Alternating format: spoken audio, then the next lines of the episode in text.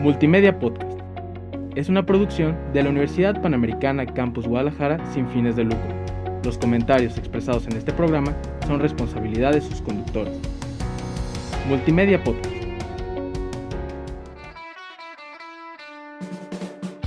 Estás escuchando Multimedia Podcast. Encuéntranos en Facebook como Multimedia GDL.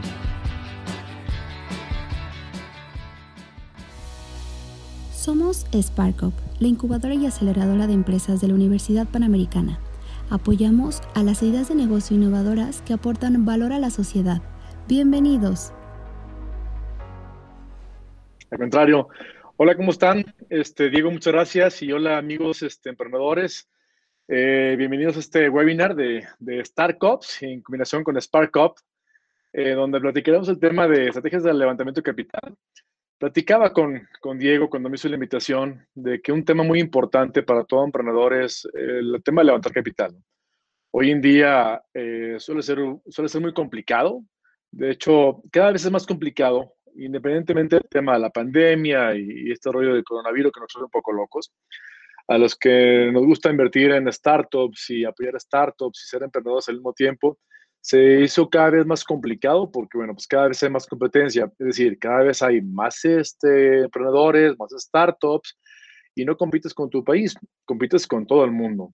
Por, y porque algo interesante es que la regla de ser inversionista, es la regla número uno es diversificar.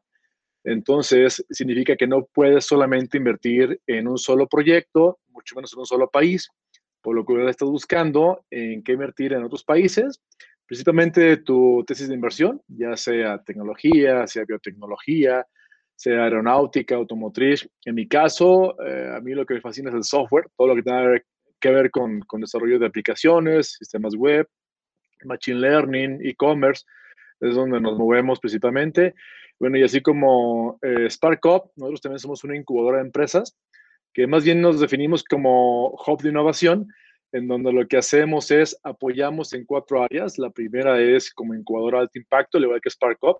Segunda, aceleradora de empresas, apoyamos a empresarios a digitalizarse, transformarse digitalmente. Tercera, somos también un fondo de inversión eh, y un club de ángeles inversionistas que se llama Cafe Inventors, donde lo que hacemos es invertir en proyectos emprendedores solo de tecnologías de información.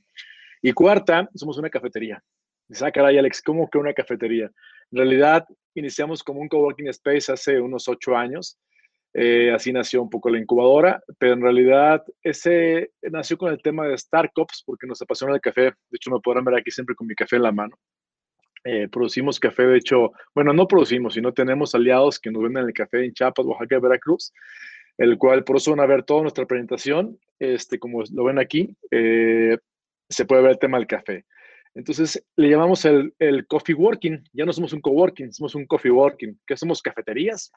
Estuvimos en Guadalajara un tiempo, en donde también ahí estuvimos presentes un par de años físicamente, este, y ahora cambiamos toda nuestra metodología a hacer algo digital, todos, todos nuestros programas de incubación, aceleración, angel investing, están hoy en línea en la página de startups.com y muy pronto también van a poder bajar la aplicación para iOS y Android, donde veremos los cursos de, eh, incubación de alto impacto, aceleración de empresas, levantamiento de capital. Y nuestra labor, al igual que la de SparkUp, como buenos amigos, es apoyar el emprendimiento de alto impacto en México y Latinoamérica para que pues, podamos desarrollarlo mejor. Creemos, algo con lo que siempre inicio es que creemos que la mejor forma de impulsar América Latina, porque cuando hablo de México me quedo corto, en realidad queremos apoyar a América Latina, somos un solo eslabón completo que trabajamos en conjunto y que lamentablemente todo el mundo todavía vivimos de la manufactura, la manufactura automotriz principalmente en México, la manufactura de ropa.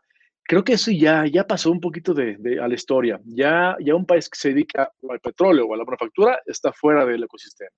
Hoy en día hay que invertir en innovación, hacer tecnología y hacer proyectos escalables. Por eso los anglos siempre nos ganan un poquito el tema ahí, porque son buenos haciendo negocios tecnológicos, es decir, escalables, que están en todo el mundo. Entonces, como no la creemos muy bien, la mejor forma de impulsar a América Latina, México y América Latina, es creer e invertir en quien tiene el talento, el deseo y las ganas de mejorarla como tal. Y para eso hay un sustento muy básico. Yo creo mucho en el desarrollo económico y social de los países, pero basado en la tecnología y la innovación. Es decir, eh, actualmente si van a gobierno, siempre hay una Secretaría de Desarrollo Económico. Mm, tengo muchos conocidos en gobierno y sobre todo amigos secretarios que de repente nos peleamos ahí porque eh, para él su definición de Secretaría de Desarrollo Económico es diferente a la mía o viceversa. Yo le llamo eh, secretario, discúlpame la, la, frase, pero eh, su secretaría es una secretaría de mantenimiento económico. Es decir, solamente se basan en impulsar el, ah, puede ser el desarrollo de, de manufactura automotriz, en donde qué, qué, bonito, qué padre que traigan empresas japonesas, alemanas, este, italianas a México, instalen enormes plantas, pero que al final del día son sueldos mal pagados, ¿no? Generas un sueldo de 7 mil pesos al mes este, y las grandes cantidades de dinero se los llevan eh, los otros países. La tecnología no le imponen. Eh, no siempre son esos este, puestos los que nos imaginamos. Políticamente suena muy bien porque generas empleos, muchos, pero es un mantenimiento económico. No le permites a la gente desarrollarse económica y socialmente. Y es algo en lo que yo compito mucho, combato mucho, que la única forma de hacerlo no es con la manufactura. Necesitamos invertirle al desarrollo de la innovación y el desarrollo de tecnología. ¿Para qué? Para que startups o emprendedores como ustedes puedan crecer sus empresas y en poco tiempo estar en todo el mundo vendiendo. Entonces, cuando eso funciona, generas empresas muy grandes que ahora sí a tu país, a tu estado, puedes generar derrama económica. Usted está en Guadalajara. me tocó invertir en una empresa muy, muy atractiva, que seguramente la conocen. Se llama White Line. Es de un mexicano, hijo de padres mexicanos. Se llama Bismarck Lepe. Pero él, él, él tiene mucho la conciencia de esto y cuando me toca platicar con él, él, está, él vive en Silicon Valley, en, en, en este, pero tiene sus oficinas principales en México, este, y también las tiene, en, las tiene eh, en, España, Barcelona principalmente, en Tailandia, este, y es una empresa que genera más de 700 empleos. En Silicon Valley solamente tiene 40 empleados. Los otros 700 están regados en todo el mundo. ¿Por qué? Porque dice Alex, es que el tema es, es mucho más barata la mano de obra en países como México eh, o Latinoamérica o la India este, que en Estados Unidos. Y acá, pero casi siempre la mayor parte de dinero se queda en Estados Unidos. Pero la parte de que, digamos, hace eso por su negocio, también está comprometido en que países latinoamericanos se desarrollen y crezcan como México. Y si tú trabajas en Wiseline, lo primero que te va a decir el equipo de trabajo es, señores, quieren trabajar aquí, perfecto, pero la regla es que a los dos años tienen que emprender. Wow. Y aquí en Wiseline les ponemos todos, incluso crearon Wiseline Academy, que tienen la formación para ser programadores desde cero y también ahí impulsar el emprendimiento. Y si una idea es buena, ellos mismos invierten en tu proyecto. Entonces, eso es lo que promovemos. Startups que generen startups, emprendedores que se vuelvan mentores y mentores que se vuelvan inversionistas. Y de los que les voy a platicar el día de hoy. Así que, bueno, primero no pregunté, pero eh, ¿se escucha bien? ¿Se ve bien? O, este, o si tienen alguna duda, me lo pueden escribir también aquí en mensaje como tengo la presentación puesta, este, no sé si me, alguien me escribe. ¿Ahí se ve bien? Muchas gracias, Alex. Sí, se ve de forma correcta. Y si gustas, si hubiera algún tipo de pregunta aquí en el chat, con gusto te la hago. Si quieres, eh, al final, para no interrumpir tu presentación, te la te. Excelente, muchas gracias. Ah, perfecto. Entonces, eh, sigo. Bueno, pues aquí comenzamos. Ya les di un pequeño preámbulo de lo que creo en nuestra formación. Este, eh, le repito, soy fundador de Starcops, una incubadora que hace ocho, hace ocho años nació, pero nació como un sueño de querer cambiar, al igual que SparkUp, el mundo de los negocios digitales y e innovación. Y creo que, creo que ahí vamos. Bueno, inicio con el tema de la cultura de inversión ángel. Este, fondos de capital eh, privado en México y en Latinoamérica están creciendo. Hoy en día es una gran oportunidad. Entonces, eh, es una oportunidad porque yo siempre hablo la palabra o la frase de que en el mundo hay muchísimo más dinero esperando ser invertido que proyectos hechos para recibir inversión. ¿Qué te dice esto? Hay mucho dinero en el mundo, hay muchos inversionistas. En México hay bastantes, somos parte de una red muy grande de inversionistas en México, Latinoamérica, Canadá, Estados Unidos y Europa, que te das cuenta de que el dinero sobra, literalmente. Pero lamentablemente faltan emprendedores y startups diseñados para recibir inversión. Es decir, hablamos en arameo otro y otro habla en chino, o sea, no nos comunicamos, ¿no? La, labor de esta estrategia es enlazarlos para que nos podamos comunicar inversionistas con emprendedores. De ahí el formato de las incubadoras, es donde, es donde creo que más servimos. En ayudar a, fomentar el emprendimiento, en ayudar a crear modelos de negocio reales, sustentables, sacarlos a ventas. Y tercera, conectarlos con el ecosistema de inversionistas, de tecnólogos y de pues, más networking para que pueda funcionar este ecosistema. Si no, si un eslabón está perdido, esto no funciona. Entonces, eh, a lo que voy es que no quiero que aprendan a cómo levantar capital sin antes decirles cómo invertir en proyectos. Es decir, la empatía es muy importante en los negocios y si ustedes quieren levantar capital, lo primero que deben de aprender es cómo ser inversionistas, para que ya conocen el esquema, ahora estén al otro lado como gente que va a levantar capital, conocen bien al inversionista, hablan como él, son empáticos y conectan. Entonces, pues si volvemos al tema, se espera que para finales de este año 2020, el capital privado en México realmente sea arriba de los 100 mil millones de dólares. Es un chorro de lana y México no somos ni el 0.001% del capital de inversión de, private equity o venture capital que hay en el mundo. Es decir, no somos nada comparado con lo que hay en el mundo. Se quita aquí Estados Unidos. Simplemente en México existimos aproximadamente 40 incubadoras de empresas y unos 65 fondos de capital privado de inversión para startups. Cuando solamente en Silicon Valley, en un camino, digamos, entre eh, de Aguascalientes a León, Guanajuato, es una hora de recorrido. Ese es el recorrido que hace de San José, California, a San Francisco, California, en automóvil. Y ahí hay nada más 2.000 incubadoras y 2.000 fondos de capital privado. Vean la gran dimensión. Y cuando aquí hay fondos, tal vez de 100 millones, de 500 millones de pesos, ahí hay fondos de mil millones de dólares, dos mil millones de dólares, o sea, es un, un mundo abismal. Lo primero que les quiero platicar es que esto es una industria muy, muy grande y es de las mejores que hay a nivel mundial. Un tema aquí este, básico, pongo la presentación, eh, Estados Unidos del lado izquierdo, del lado derecho China. Son los dos grandes monopolios del venture capital. Si ustedes quieren levantar capital inicial, es muy bueno hacerlo en su país. Pero si quieren levantar capital ya a grandes escalas, cuando crezca su startup, como muchos mexicanos lo han hecho, hay que, hay que mirar o hay que virar a Estados Unidos o Asia. ¿Por qué? Porque es donde están las grandes cantidades. De hecho, inversionistas, ángeles o fondos de capital privado grandes, mexicanos, que están en Estados Unidos. ¿Por qué? Porque está algo que se llama el deal flow. El deal flow, imagínense una pecera. Si yo quiero ir a pescar, pues no, no voy a pescar eh, en una caja de zapatos, me voy a pescar a una presa donde hay muchos peces que me interesan, ¿no? Lo mismo pasa con los inversionistas. Si yo quiero pescar emprendedores de muy buena calidad, certificados, pues no voy a Silicon Valley. Silicon Valley es el gran ecosistema de desarrollo. Al igual, si yo soy emprendedor y quiero levantar capital de cierto nivel, pues no me voy a quedar en México, me voy a ir a Estados Unidos, Silicon Valley, o otros van a China. Esto quiere decir, sin embargo, en México estamos creciendo mucho esta industria, que para etapas iniciales, le llamamos etapas tempranas, o el seed capital, tu país es el mejor lugar. Si es un emprendedor que apenas está desarrollándose o que está creando un modelo de negocio, un startup con pocas ventas, tu lugar es México o tu país de, residencia para levantar la primera ronda de inversión. De hecho, siempre hablo con el tema de, para, solo hace falta la existencia de un gran emprendedor para cambiar el mundo. Hay que creérnosla. Hay que creérnosla que podemos hacerlo.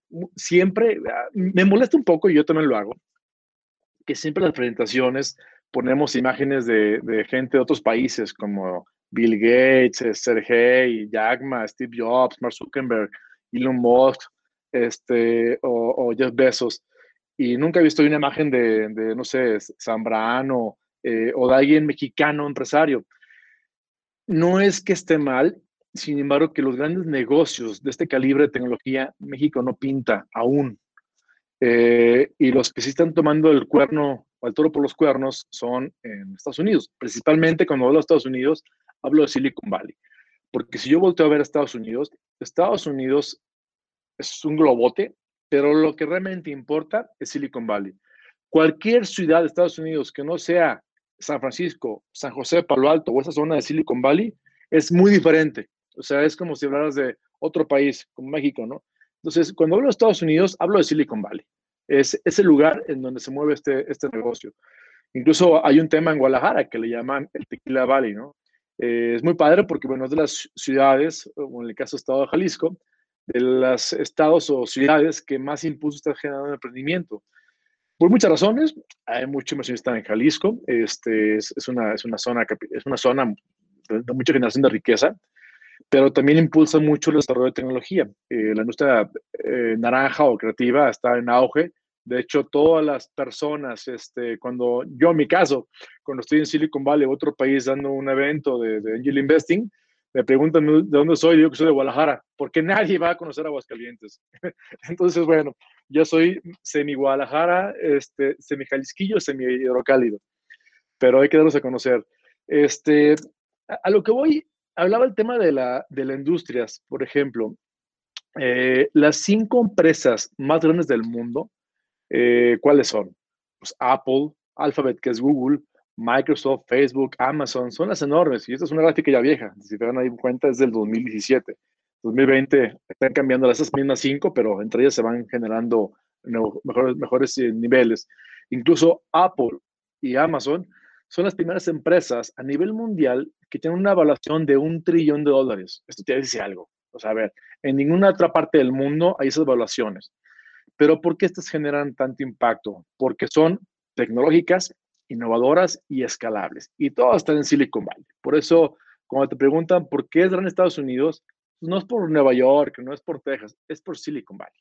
Es porque ahí se genera el 30% de la economía global y así funciona. Es decir, un dólar, perdón, tres dólares de cada diez creados en el mundo son creados o generados en Silicon Valley por empresas como estas. Entonces, el americano no es el que manda aquí, sino todo el mundo que nos vamos a Silicon Valley, somos los que mandamos. Ese es el negocio de la tecnología. Ese volvió la pecera, la pecera de la tecnología, la innovación y del venture capital. Entonces, les voy a decir esto porque quiero que entendamos cómo funciona este ecosistema. Esto es, por ejemplo, San Francisco. Ahí pueden ver toda esa zona roja de, San Francisco, que San Francisco no es Silicon Valley. Silicon Valley inicia un poquito más abajo, San Bruno, hasta llegar a la parte sur, que es San José, y un poquito Oakland pero esa zona es la zona más caliente este, de tecnología, de inversiones y de startups. Es un mundo enorme de negocio de tecnología. Así como cuando llegas tal vez a una incubadora y le preguntas a tu compañero qué se dedica, ¿qué te va a decir? Ah, soy emprendedor, o soy mentor, o soy inversionista. Bueno, tú llegas a Silicon Valley, cualquier zona de San José, Palo Alto, y le preguntas a alguien a qué se dedica, ¿es emprendedor? ¿Es inversionista? ¿O es tecnólogo? No hay más. Es una profesión hecha y derecha en ese lugar, ¿no? Pero Silicon Valley no es un lugar. Silicon Valley es un ecosistema, es un, es un, es un, es un mindset, es una forma de pensar.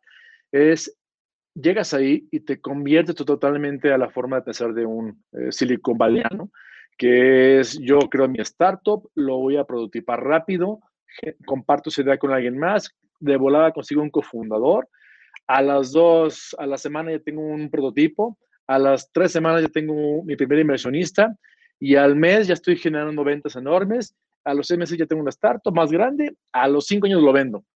Cuando en México ni siquiera tenemos la idea de vender las empresas. Creamos una empresa y no la vendemos. Además, volteen ustedes.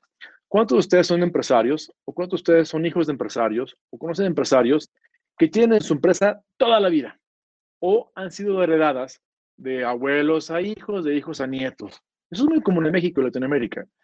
Es algo que hay que cambiar. Me dirás, Alex, pero ¿por qué, por qué está mal que, que aguantemos dentro de una empresa toda la vida? Básicamente son un par de razones. La primera es que no es posible que una sola familia tenga las mejores ideas del mundo. Es decir, somos muy cerrados. Y si mi abuelo tuvo una idea buena y la llegó a crecer, tal vez su hijo, si bien nos va, pudo haber sido un buen heredero y haber crecido la empresa. Tal vez, y le aseguro que es uno entre un millón de gente que pasa eso. ¿Cómo te explicas que ahora un nieto tenga la misma habilidad? O sea, eh, eh, estadísticamente es, imposible. Por eso las sucesiones familiares en empresas es nuestro peor legado que tenemos en la cultura hispana, la cultura latinoamericana. Y tenemos, cuando te dicen, oye, quiero invertir en tu empresa, es, mm, hay como con un recelo. Es muy poco probable que dejes que en tu empresa opinen, inviertan o tomen decisiones, porque somos, bien, su cultura vamos a llegar a otro tema, al real estate, a la parte de eh, casas. ¿Cómo construimos una casa en México? Con ladrillos, con cimientos muy fuertes, con puertas de madera gruesas, con techos muy fuertes. Es decir, una, casa nunca se cae por, un huracán, ¿no? Vayan a Estados Unidos. cualquier, ciudad, ¿cómo construyen una casa? Pues la construyen este, de toda roca, madera, y la levantan en una semana y una casa. Cuando en México el promedio de una casa es un año al menos en construirse. Eh, allá es de un mes. Pero esto que nos dice, que la cultura americana está hecha para comprar y vender, comprar y vender, comprar y vender, hacer negocio muy rápido, no importa nada, o sea, decir, ellos son de crédito, viven y compran y venden, se mueven de ciudad de una a otra, hasta un promedio americano vive, creo que, creo que el promedio era cinco ciudades en su vida viviendo, el promedio. En México, muy poca gente, muy poca gente migramos de una ciudad a otra para vivir. Sí hay, pero muy poco. ¿Quién construye una casa de toda roca? Nadie. De hecho, no sé si sea legal o no, pero nadie hacemos eso. No, además no se venderían, ¿no? Pero ¿por qué construimos así de, de fuerte? Porque construimos para toda la vida. Construimos algo para toda la vida, que no queremos que ni venderla, ni que nadie nos la quite, ni compartirla. Nuestra cultura viene de eso, de hacer algo y hasta que nos morimos, ya, listo, se acaba la asociación, se acaba mi dirección, se acaba mi casa. La cultura anglosajona es diferente, es de compartir y crecer, compartir, crecer, compartir, crecer. Y mexicano no. Somos, a veces malamente, lo hablo así, una cubeta de ah, cangrejos que cuando ves que tu amigo le está yendo bien o al vecino, en lugar de empujarlo, realmente lo bajamos, ¿no? Tengo que que cambiar. Entonces, e, esa es parte de ideas. Entonces, si, si me preguntan, Alex, ¿por qué está mal que hagamos sucesiones de empresas a nuestra familia? Primera es porque es muy poco probable que la familia entera, tengamos las mejores ideas, las mejores tomas de decisiones. Hay que abrirnos a un gobierno corporativo, a invitar a personas fuera de nuestra empresa a que nos ayuden a tomar decisiones, para que ellos me digan que el momento que vean que yo como director y fundador de la empresa no tomo las mejores decisiones, es entonces que tengo que llevar sucesión a un tercero. Y una regla básica es no metas familiares. ¿Por qué? Porque los sentimientos son muy canijos. ¿Cómo vas a quejarte con tu mamá si es la administradora? ¿Cómo vas a, cómo vas a enojarte con tu hermano? Ahora, seguramente ya les dio el foco, ¿no? ¿Cuántas veces ha pasado con ustedes eso? Pues va a pasar. Y cuando hay sentimientos en los negocios, el negocio se va al traste. O la familia, que es peor, ¿no? Entonces, no cuidas ni la familia ni el negocio. Por eso es bueno separar algunas cosas, que los negocios sean muy corporativos, sean gobiernos corporativos. Y eso es lo que te enseñan mucho en esta metodología de Venture Capital, en donde tienes que crear empresas para venderlas. Y en el camino invitar a muchos inversionistas para que vayan creciendo con ellos, con nosotros, y nos ayuden a tomar mejores decisiones, mejores inversiones y crecer la empresa para luego venderla, porque el negocio del venture capital es comprar acciones y vender acciones. Es decir, yo compro en etapas tempranas que son más económicas, ayudo a la empresa, al emprendedor, a que crezca la empresa y ayudo a que levanten más capital con más inversionistas para que tal vez en cinco años, u ocho años o diez años vendamos la empresa al mejor postor todos y todo el mundo ganemos. ¿no? Esa es la filosofía. Entonces, de ahí quiero que empiecen. Crear empresas para venderlas, no para que las tengan toda la vida con ustedes, ¿no? Bueno, este es el típico emprendedor que eh, antes eh, tú te imaginarías que cuando hablas de inversiones, te imaginas a gente con traje, con su Maserati, este, bien peinado, con su secretaria al lado. No, los emprendedores en los que invertimos son gente como la que está aquí. Son chavos de 25 años, 30 años, 40 años, que andan en bicicleta, este, toman su café todos los días en la mañana, andan a tenis, en su vida son traje, este, son más ecológicos, este, son más tecnológicos, son más millennials, y es la gente que invertimos hoy en día. Entonces, si quiero, si yo como inversionista quiero empatizar con ellos, pues trato de hacer como ellos, hablar como ellos, la, la terminología, tomar unas chelas con ellos. A la inversa también, si yo soy un emprendedor como este, pues tengo que ver cómo es mi grupo de inversionistas. Aunque es raro ver a un inversionista vestido así, suelen vestirse algunas veces así, pero suelen ir con su eh, tal vez eh, chaqueta sin corbata, pantalón de mezclilla, tenis, o algunas veces este, un traje más formal, pero sin corbata. Es como el típico inversionista anglosajón silicon valleyano. No el mexicano, el mexicano es más corporativo, somos más fashionistas, nos importa más el, eh, la forma en que nos vemos, la forma en que nos compartimos, qué vino tomamos, a qué restaurante vamos, qué auto manejas. Eso allá, señores, no importa. Todos son iguales. Yo, bueno, tengo muchas relaciones con gente en Silicon Valley por mi trabajo, este, pero pues tengo, por ejemplo, uno de, no te puedo decir que mi gran amigo, pero sí contacto y cuando ocupo algo le hablo. Eh, Jason Calacanis, no sé si alguien lo conoce, pero él fue el inversionista número uno de Uber cuando Uber estaba levantando capital, que tenía ocho carros apenas en San Francisco. Ocho, ocho, me parece que eran Lincolns, y tenían su chofer, todo bonito, el chofer ahí, y estaba levantando capital. Y estaba levantando 75 mil dólares hace unos oh, nueve, diez años aproximadamente. Este, y uno, la gente que, las personas que invirtió en Uber, cuando era Uber Caps, se llamaba Jason Calacanis. Eso invirtió 25 mil dólares. Y hizo muy famoso porque fue uno de los retornos de inversión más importantes que ha habido en la historia de la humanidad y de la venture capital, porque su inversión se multiplicó 300 veces en tan solo 5 años. O sea, ustedes multipliquen 25 mil dólares por 300 y eso fue lo que ganó Jason Calacanis. Es muy respetado en esta industria porque pues, latinó al unicornio esperado. Y pues, gracias a estas inversiones, ahora se dedica a él a fomentar más el, el inversionista. De hecho, sacó un libro que les recomiendo que, que, lo lean, se llama eh, Angel. Es un libro azul muy, muy padre, pero que te dice cómo levantar capital, cómo ser ángel inversionista, porque es muy buen negocio. Eh, es decir, pues tú entras en etapas tempranas para que puedas ser emprendedor y crezca y puedas poco, poco, poco crecer. A lo que iba es que gente como ella, que pues ni siquiera está, bueno, yo no estoy a su altura, lógicamente, a nivel económico, pero eso no importa ya. Allá importa tu manera de pensar, no cuánta, no cuánta, no qué tan grande tengas tu cartera o qué tan grande tengas tu cuenta bancaria.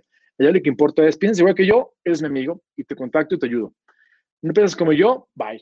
Entonces a lo que voy, cuando vayan a Silicon Valley, no les importe quiénes son o cuánto ganan, ni qué, ni qué auto traen. Lo que les importa es tu manera de pensar. Piensas de esta forma, como les digo yo, de que el desarrollo económico y social es importante para países basados en la innovación y la tecnología y que tienes la cultura de invertir y arriesgarte, por eso la palabra venture capital, que es arriesgarte, ¿no? Totalmente. Entonces, es algo lo que hay que aprender. Es diferente, es diferente lo que tengas a cómo piensas. Una, un escalón aquí que me gusta mucho eh, diseñar, por ejemplo, esto lo saqué una fotografía de noticias de la CNBC, en donde yo veía que, por ejemplo, los, eh, las olas de manufactura y la compensación económica México se paga 4 dólares a los mejores pagados en la industria manufactura automotriz. Estados Unidos 39, o sea, 10 veces más. Por eso no negocio maquillar en Estados Unidos nada, ¿no? En Canadá 30, sigue siendo más grande. Por eso es que los gringos y los alemanes japoneses se vienen a México a poner, instalar manufactura automotriz. No porque nos quieran ayudar, solo porque quieren, porque es más barato la mano de obra, ¿no? Entonces, ¿cómo explican que tengamos un desarrollo económico igual que Estados Unidos? Nunca con nuestros sueldos. En cambio, ven la diferencia al lado derecho con el freelance software developer, lo que hacemos, un desarrollo de software promedio en Silicon Valley gana 107 mil dólares al mes, perdón, perdón, al año, me equivoqué, al año. Y hablo de una persona de 25 años, recién egresado, con una experiencia de otros años. Eso es lo que gana un promedio un programador para Google, para Facebook, para cualquier empresa. Son, son sueldos de 8 mil dólares mensuales un programador de software que sepa hacer iOS, Android, web, HTML5 y sabe hacer inteligencia artificial o machine learning, ganas el doble. Entonces, en México tal vez no hay esos sueldos para desarrolladores, pero sí son mucho mayores a los de nuestra automotriz. Es decir, cuando tú le pagas 4 dólares a, a, una persona en manufactura y tal, ahí bien pagado, este, lo normal son 8 mil pesos al mes por lo menos es lo que paga aquí Nissan a los trabajadores en Aguascalientes. Un programador aquí en Aguascalientes, que es una ciudad muy pequeña, para los que lo conocen, pues un programador gana 20 mil pesos. Dice, oye, 20 mil pesos es poco, pues es mucho comparado con la automotriz. En Guadalajara, un programador no baja de 40 mil, 50 mil pesos, este, bien pagado, y hay gente que gana más el doble. Lo malo es que como es una, es una labor, es decir, es una profesión que hay pocos, hay pocos programadores y hay pocos buenos, con lo que siguen un buen trabajo, pues se miran a Guadalajara o a Ciudad de México empresas como Wiseline o, o, Google, pero rápidamente se los llevan a Silicon Valley y el doble. Entonces, tenemos una fuga de talentos y cerebros impresionante. Nuestra principal competencia no es que no hay dinero, es que los talentos se van, se van. Entonces, si tú eres un programador, vas a saber ese tema y te vas a conseguir rápido una chamba muy bien pagada, aquí o en Estados Unidos, o trabajando en línea para Estados Unidos. Si eres emprendedor, también te vas porque es mucho más sencillo levantar capital allá que aquí en México. Para etapas más adelantadas, segundas este, rondas, este, etapas. Entonces, digamos que esto no va a brincar, esto es lo que gana un, un, programador de software en México, promedio, es 1.500 mil dólares, este, pero en Estados Unidos, categoría junior, y si es senior, 15 mil dólares mensuales, o sea, son enormes. Por eso, si tú te imaginas que en tu empresa tienes al menos 20 programadores que ganan 15 mil dólares mensuales, yo creo que esa derrama económica que se queda en tu familia corporativa, sí es, una, sí es un desarrollo económico y social, porque en la medida que más gana una persona con un nivel de inteligencia mayor, su nivel social aumenta. Entonces, va a invertir en cosas más inteligentes, no solamente cervezas o carros, ¿no? sino va a empezar a desarrollar cosas, va a crear, a crear nuevos emprendimientos, va a aprender de, estos, de esta empresa en la que trabaja y va a emprender su propia idea, su propio proyecto. Una, una, por eso platico el tema de Bismarck Lepe, eh, de Wiseline, el fundador. Eh, él fue el empleado número 40 de Google. ¿Por qué? Su historia es muy básica, tal vez mucho lo han de conocer, sobre todo son de Guadalajara, pero Bismarck no, no es mexicano de nacimiento, es de padres mexicanos. Sus papás eran de Ocotlán, Jalisco, y se fueron literalmente de mojados a Estados Unidos este, a, vender frutas y verduras. Pero inteligentes y lo supieron hacer y rápido hicieron un negocio en Estados Unidos, una tierra de oportunidades. Eh, Bismarck, lo hace, pues nace una persona muy inteligente, súper inteligente Bismarck. Tiene, de hecho, mi edad, tiene 40 años. Aunque me, veo, aunque me veo de 25, pero tengo 40. El tema es que Bismarck es muy inteligente y siempre le fue bien en los estudios, tanto que logró tener una beca para Stanford. Cuando estudió para Stanford, pues tuvo la oportunidad de conocer muy de la mano a, a Sergey, este, uno de los fundadores de, de, de, de, Google, y fue el empleado, me parece, número 40. Es decir, estaba en el network, estaba en el ecosistema, todo se dio. Persona inteligente, los contactos adecuados, eh, conoció muy tempranamente a, a, Google, fue empleado de Google. Cuando Google sale a la bolsa, este, pues se le tocó algo de regalías ahí en las ventas. Después creó un emprendimiento llamado Uyala, que Uyala, este, eh, pues si a todos lo conocen, fue como el antecesor de YouTube y voy a vender la empresa. Total, es un emprendedor serial que ahora con Wasteland, su tercer emprendimiento, pues le ha hecho muy bien, ¿no? Entonces todo el mundo hablan de Bismarck Lepe allá y todo el mundo lo conoce y cuando levanta capital, entonces sí, les platico cómo entré yo de inversionista a, a de hecho, tengo poco, tengo menos de un año que entré a Wasteland de inversionista, con una ronda muy pequeña, pero ocupaba algo que se llama Bridge Fund, en donde eh, Wasteland ocupaba en Silicon Valley una ronda puente muy rápida, una semana, de 15 mil de 15 mil millones de dólares, perdón, 15 mil dólares, perdón, no, me, me equivoqué el número, son 15 millones de dólares para brincar a, este, a, una, a su, etapa porque iba a levantar una ronda mucho mayor en dos, tres semanas. Entonces, este, nuestra red de ángeles inversionistas, con la que colaboro en Silicon Valley, este, nos invitó, hubo una ronda y cuando escucha la palabra o el nombre de Bismarck Lépez, automáticamente un sí. Lo que me cueste está padrísimo, yo le entro, porque sabes que es referencia positiva. Eso es lo que ganas de estar en un buen networking. Entonces entramos y bueno, este, la empresa a la semana se nos duplicó la inversión. A la semana. Lo que invertimos ya valía el doble a la semana. Y con esas regalías pudimos invertir en otros dos startups diferentes allá. Nada más con esa semana. Algo que en México es muy complicado verlo. Y en Estados Unidos se ve así. Es todos los días esto, ¿no? Bueno, eh, independientemente, independientemente de esto, quiero platicarles sobre cómo se conforma. Quiero llevar la práctica, porque bueno, creo que no tengo más que una hora, ya me quedan media hora quiero la siguiente media hora eh, platicarles cómo funciona el tema de Venture Capital, qué tipos de inversiones hay, eh, como el tema de fondos de inversión y qué es un ángel inversionista. Este, y también un poquito los retos que nos enfrentamos en la industria del venture capital y de emprendimiento de startups en esta época de pandemia, que nos trae locos a todos. Pero primero quiero comenzar con, con qué es un fondo de inversión. Bueno, un fondo de inversión eh, es como cuando vas a invertir a un banco, este, vas a Santander, a Bancomer y le dices a la, o Actinver, oye, quiero invertir este, mi dinero, ¿no? Ah, ¿cómo no, señor? Vamos a ver opciones. Eh, tenemos fondos de inversión con tesis de inversión muy, eh, muy, diversificadas que normalmente se invierten en la bolsa, en CETES, en oro, en petróleo, bla, bla, bla, este, en dólares.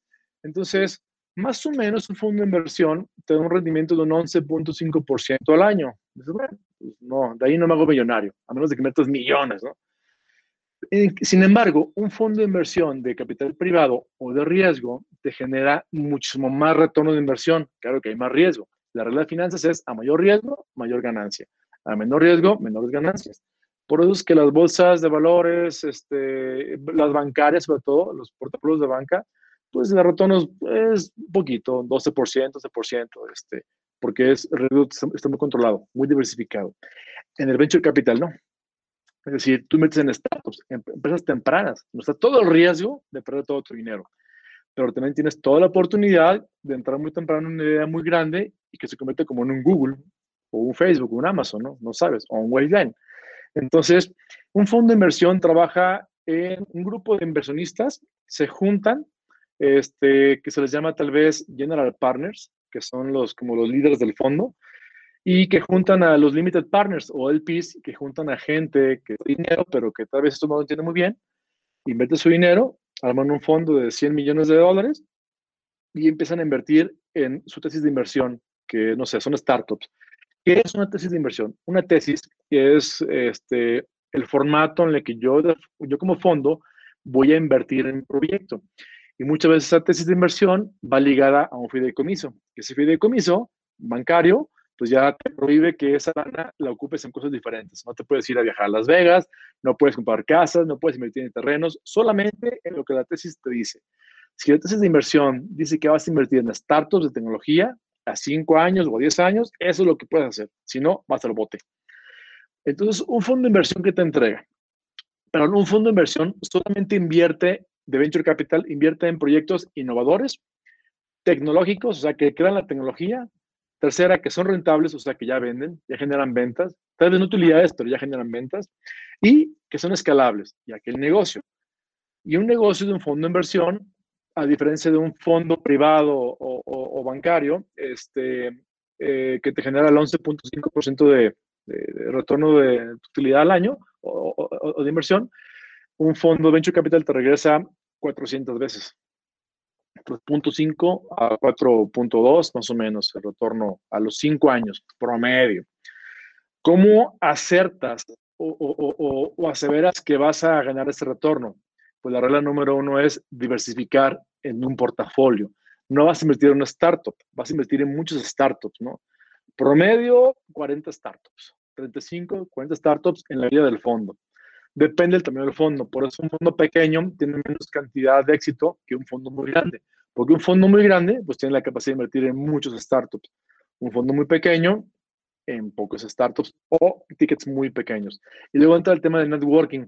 No tanto es que el fondo es chicos grandes, sino que tengas el contacto adecuado o el networking adecuado para invertir en proyectos en cualquier parte del mundo que te inviten de calidad. Bueno, este fondo, ¿qué te entrega? No solamente entrega dinero, un fondo de inversión de venture capital te da dinero para en tu startup, te genera recursos humanos o te apoya con recursos humanos, este, abogados, fiscalistas, marketing, para que cuiden su dinero, ¿no? O den mentoría. Te aporta también buenas prácticas corporativas empresariales, que es cómo llevar una buena administración, cómo seguir KPIs, cómo hacer un plan de marketing estructurado. Entonces, te apoya más que solamente dinero. Y cuarta, y yo creo que la más importante, networking. ¿Por qué? Porque al momento de que tú invitas a un fondo de inversión a tu board, a, una silla de tu empresa, este, tu startup, pues tienes gente de muy alto nivel.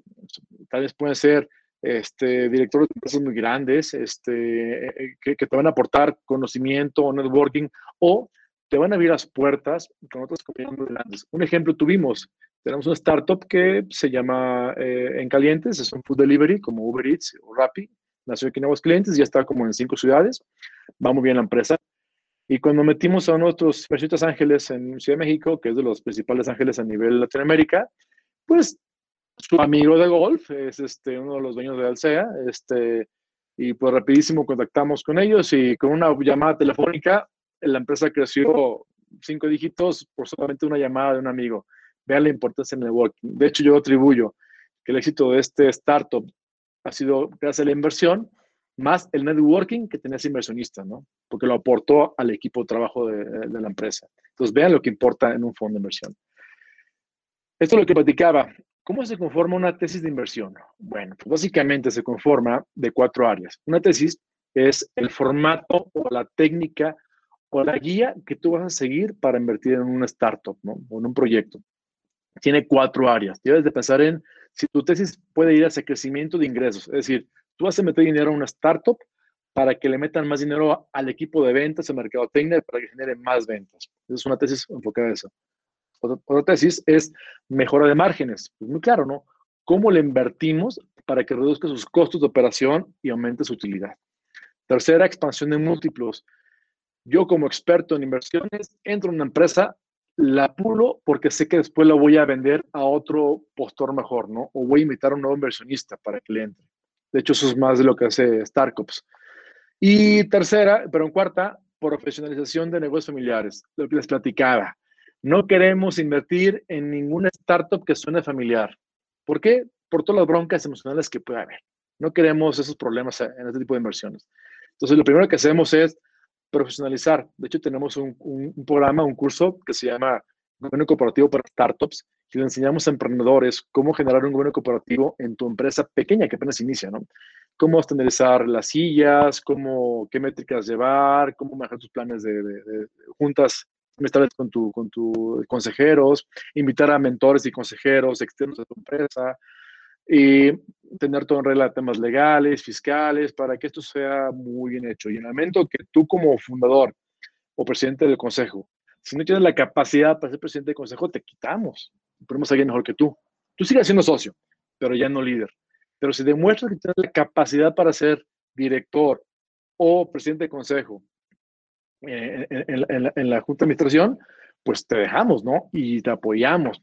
Pero es el reto de una startup debe importarnos que todo el mundo nos vaya bien y que todo el mundo tomemos las mejores decisiones. No, en cambio, si tú eres el dueño único, ¿qué haces? Lo que tú quieras y deshagas. No importa si es una buena idea o una mala idea. O no me digan que todos aquí tienen buenas ideas. Todo las tenemos, pero tenemos muy malas ideas. Su negocio seguramente han crecido por sus buenas ideas o han decrecido por una mala idea, una mala toma de decisión. Eso es muy común, somos humanos. ¿Qué haces? Eh, dos cerebros piensan mejor que uno cuatro, mejor que uno. O ocho, mejor que dos. Entonces, eso es lo que buscamos. Y si buscamos cerebros de capacidad que sumen a tu empresa, eso es lo que vale. Por eso, una regla básica, siempre busquen mentores en su vida. Para negocios o hasta para lo que sea, familiar también funciona. Un mentor siempre te agrega, mucho valor a, tu vida o a tu negocio. Bueno, ya saben que es una tesis de inversión. Ahora les voy a enseñar qué etapas de inversión hay en una startup. Bueno, la etapa de idea yo estoy una idea, creo una idea de negocio y les pregunto aquí, ¿cuánto vale una idea? ¿Cuánto creen que vale una idea?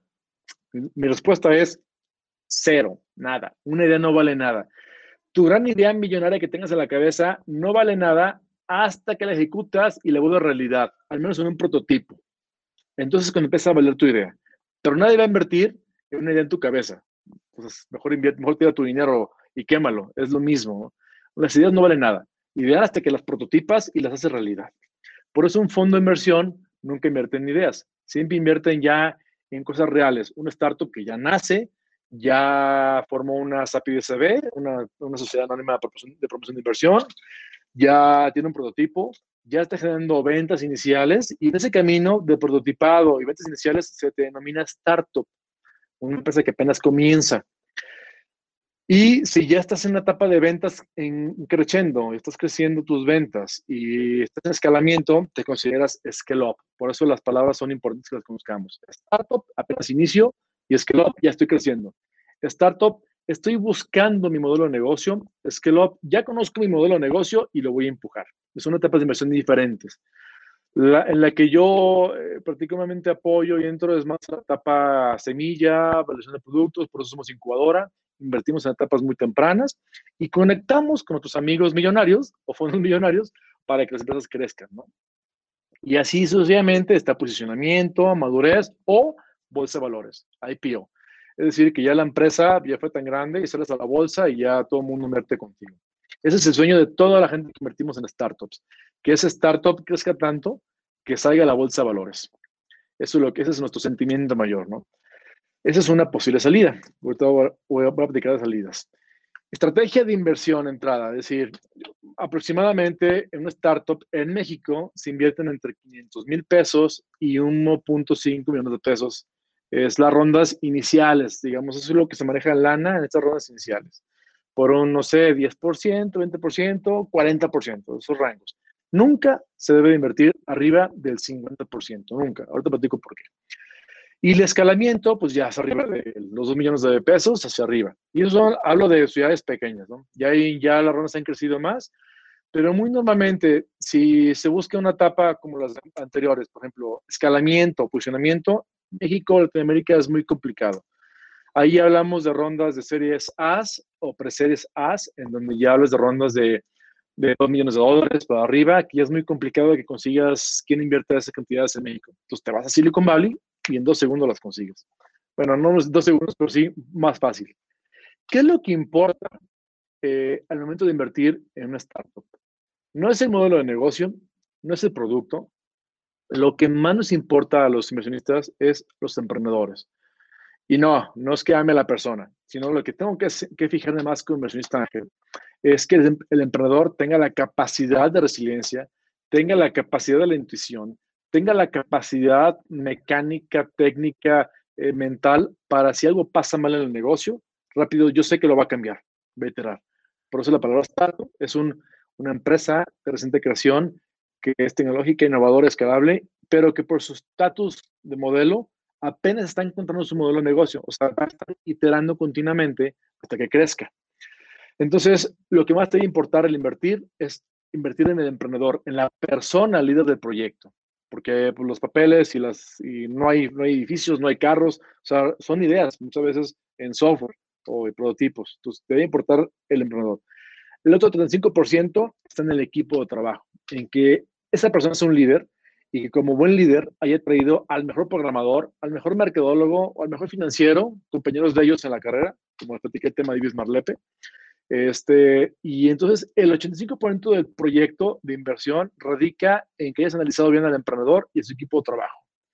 Todo lo demás es el producto, el mercado, la curva financiera y tu punto de equilibrio. Son cosas que sí importan, pero no son tan importantes con respecto al equipo de trabajo y al, y al inversionista, pero no al emprendedor. Entonces, si eso sabes, si eso lo entiendes, ahora entendemos por qué es importante los planes de incubación de empresas porque las incubadoras nos dedicamos a formar emprendedores, a formar mentes. Yo siempre he dicho que Startups, y creo que al igual que SparkUp pensamos igual, no incubamos empresas, realmente incubamos mentes de emprendedores. Nuestro trabajo es fomentar la incubación aquí en el cerebro, en la mente, para hacer que emprendedores puedan realmente cambiar y tener la capacidad de hacer lo que, quieran, ¿no? Pero fuerza acá. Ya poco a poco irán creando su empresa. Entonces, ese es nuestro camino como tal. ¿Cómo opera este, las inversiones de capital privado? Este, este tema me gusta. Es un matrimonio con un divorcio pactado. Es como si te fueras a casar con, con tu pareja, pero que tú le dices, ok, me caso ahorita, pero a los cinco años pactamos que nos vamos a divorciar. ¿Estás de acuerdo? Sí, perfecto. Así funcionaría, así funciona un venture capital. Yo invierto en una startup pero me comprometo o te comprometes a que en un tiempo determinado, que son aproximadamente 5, 8 años, 10 años máximo, vendemos las acciones. ya no somos nada, ya no somos socios. Vean la diferencia de lo que les platicaba al inicio, de cómo piensa un venture capital a una empresa típica mexicana, ¿no? El divorcio pactado. Normalmente una inversión dura 5 años, es lo que tarda en madurar una empresa, eh, algunas veces. Mi, eso es lo que dicta el libro. en realidad es que yo que lo he vivido, cinco años no son nada. Al menos ocupan 10 años para que la empresa haya crecido y quieras vender, ¿no? Que valga la pena. Eh, también es eh, una startup, no debe esperar nunca retorno de utilidades. Es decir, una empresa yo la, yo la creo, una startup, o yo invierto en una startup, no para que me des utilidades cada mes o cada año. Eso no me interesa. Me interesa aumentar la evaluación de la empresa para cuando todo el mundo vendamos, la vendamos muy bien.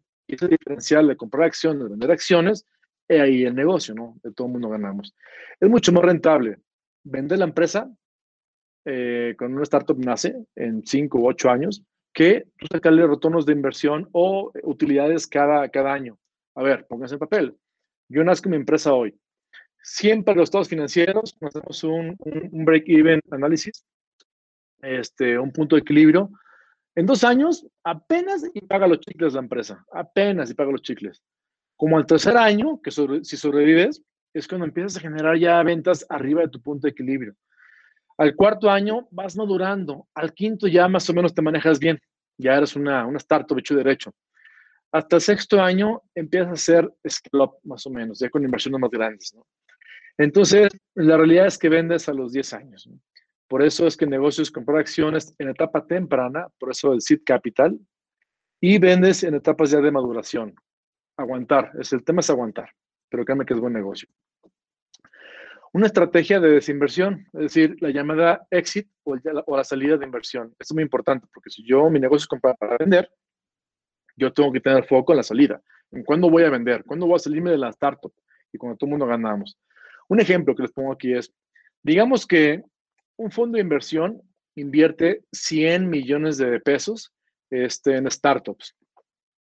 El promedio a nivel mundial eh, estadístico dicta que un fondo promedio te va a dar 3.2 veces de retorno a inversión. O sea, si invertiste 100 millones de pesos, te va a retornar 320 millones de pesos. Eso es como que lo, que tenemos en mente, ¿no? ¿Cómo, ¿Cómo funciona? Bueno, tienes que saber que de entrada, de esos 100 millones de pesos, 50% se va a la basura. Ya lo perdiste. Ya, dalo por hecho de que ese dinero ya se perdió. 50 millones a la basura. El otro 20%, o sea, como 20 millones de pesos, te va a dar, te va a retornar en 5 años después lo que invertiste. O sea, si diste un millón, te va a retornar un millón. O sea, de esos 20 millones, no ganas ni pierdes, sino todo lo contrario. O sea, 70%, dices, pues, ¿cuál es el negocio, Alejandro? Bueno, otro 20% te va a retornar a dos a cuatro veces tu inversión. Digamos que esos 20 millones de pesos se van a convertir en 80 millones. Ah, bueno, el 90% del fondo se dan cuenta, apenas recuperamos la inversión. Pues, ¿quién estará tan tonto como para decir, yo le pongo 100 millones de pesos ahorita, me espero 10 años o 5 años y me regresa 100 millones? O sea, pues, cuál fue el negocio, ¿no? Es como, como lo de ese gobierno con, cuando te prestaba dinero o, te daba dinero sin, sin este, nada a cambio. Pues eso no pasa en la vida privada, ¿no? Solamente el 10% de, las, de tus inversiones te van a retornar las llamadas eh, pues salidas unicornio o los exit de 10X, que son de 10 a 20 veces tu inversión. Es decir, solamente el 10% de tus inversiones, es decir, si invertiste en 100 startups, bueno, 10 startups, solo una te va a retornar 10 a 20 veces. O sea, fue que le pegaste el unicornio y te retornó 200 millones de pesos. Entonces, hay más o menos los números, poquito más, poquito menos, nos dan lo que dice arriba, ¿no? Y dices, Alex, entonces el riesgo es tan grande, 90% casi que se va a la basura y debes de confiar en que el 10% de tus inversiones sea rentable. Por eso la importancia de la diversificación de portafolios. Y por eso no vas a invertir tu proyecto, bueno, tu dinero en un solo startup o en un solo estado o en un solo país o, bueno, eh, o casi que en un solo mundo, ¿no? Pero el tema aquí es que tienes que diversificar y ser muy inteligente con tus inversiones. No puedes decir, pues ahí están 100 millones y agárrenlos. No, tienes que tener un manejo operacional que se llama Management Team o, los General Partners, eh, que son la gente que se le sabe, le entiende el negocio y va a estar buscando los mejores proyectos. Se va a Colombia, se va a Argentina, se va a Silicon Valley, se va a España, se va a México y está con todas las incubadoras haciendo networking y, y todos los fondos de inversión haciendo networking para que lo inviten, para que, que conozca los mejores proyectos. Y al final su tesis de inversión cuadre, tome decisiones y invierta, ¿no? Ese es, el, ese es el negocio o la parte compleja, no es tan sencillo, ¿no? Bueno, este, aquí les decía, bueno, eh, tienen que conocer dos temas. Eh, eh, un fondo de inversión se maneja, lo manejan dos personas. El fund manager, que es el que creó el fondo, el de la idea, que normalmente esa persona pone la aportación inicial de un 2.5% del fondo. Es decir, si el fondo eran 100 millones de pesos, se tiene que poner al menos por ley 2 millones y medio de pesos. ¿Sale? Y el management, hay algo que se llama management fee, que es una cuota anual que cobra un fondo de inversión por el manejo de la operación. Y con eso sustenta la operación del negocio, pues paga a los abogados, paga lo demás. Es una cuota de lo que se invierte, se va a gastos. Y está cada vez más penada esa, esa, ese, ese management fee. Y este, hay dos tipos de fondos. Está el fideicomiso de inversión, que es lo más normal en México, que es un fideicomiso que pones un, en un banco, eh, normalmente con Actinver, y que siempre cuando el fondo sea menor a 250 millones de dólares. Se le considera un fondo de inversión chico cuando el fondo es menor a los 250 millones de dólares. Si te considera un gran fondo, cuando los, este, los fondos son mayores a los 250 millones de dólares. Y ya no son fideicomisos, ya son limited partnerships que normalmente se hacen en Canadá, en Ontario, este, no en México, en Estados Unidos, o se hacen en Canadá, en Ontario, o se hacen este, eh, en las Islas Caimán, por temas que fiscales. Eh, de hecho, deben de conocer que cuando forman una empresa en Estados Unidos, no la dan de alta en California o en Texas, se van a Delaware, en Nueva York, que es una zona donde te protege mucho el tema de impuestos para cuando vendes tu empresa, pues tengas una retribución mayor o que te quite menos impuestos. Al igual los fondos de inversión se van a las Islas Canarias o se van a Ontario, Canadá, que tiene su, su, su, su partnership este, para generar mejores rendimientos de inversión. Entonces, por eso ya el negocio global. Ya cuando hablas de venture capital, de startups, no hablas de un negocio local ni de, nacional, hablas mundial, todo, de todo, todas partes. Tienes tu fondo de inversión localizado tal vez en Canadá, pero con inversionistas en Chile, en Colombia, en México, Estados Unidos, y la startup es de la India, con gente que trabaja en México y este, o en Silicon Valley, y el fundador está en Silicon Valley, pero el equipo está en Argentina por lo más y es, o sea, es un negocio mundial, totalmente. Por eso el Internet es nuestro mejor aliado, ¿no? Y los aviones, ahí ya les da el tema de que yo tengo que no viajo fuera de Aguascalientes, o sea, ni siquiera de Aguascalientes, desde enero. O sea, eh, mi último viaje fue en diciembre en Silicon Valley. Este, tenía que regresar yo en, febrero, este, y pues no he podido. El tema de la pandemia nos ha traído locos. ¿Qué ha pasado con esto? Pues todos los eventos de Venture Capital para elevator pitch, presentaciones, Diego lo debe hacer muy bien, pues están cancelados, se cancelaron. No hay eventos físicos, no hay eventos. Yo tenía, al menos tengo programados al mes uno o dos eventos a nivel mundial. Me toca viajar mucho, mucho por eso, eh, representar a mis, a mis inversionistas, pero pues esto nos ha limitado. También nos ha hecho crear cosas nuevas. En lo particular, bueno, en Startups, estamos desarrollando una plataforma para hacer estos eventos en línea que el emprendedor se presente. Les voy a enseñar aquí el estudio, más o menos pueden ver un poquito.